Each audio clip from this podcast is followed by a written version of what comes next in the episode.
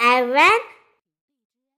Hello everyone. Today I will read story in Elephant in Piggie Book by Maurice. Elephants cannot dance. Gerald. Let's dance. I can teach you. I am teaching all my friends. I would love to learn how to dance, but elephant cannot dance. You are kidding me. No. Look it up. Page 11. Gerald, it don't not say that you cannot try. You are right, Piggie.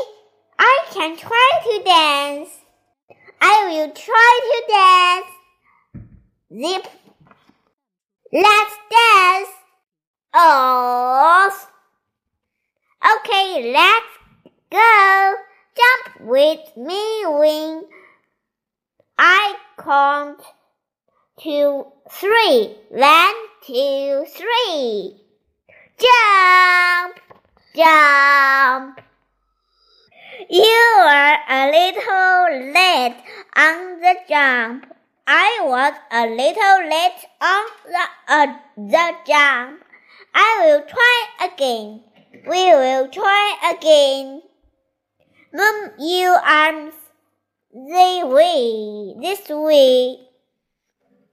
We will try again. We will, we will try again.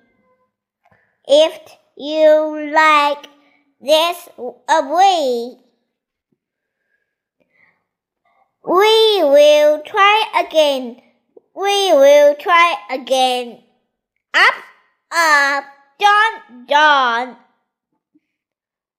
Spin, spin, stop, stop.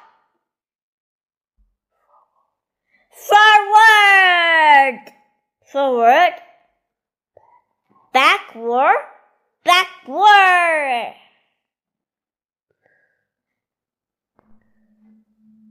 Wake, wake, wake, wake. Rabbit, work, rabbit, work. Enough!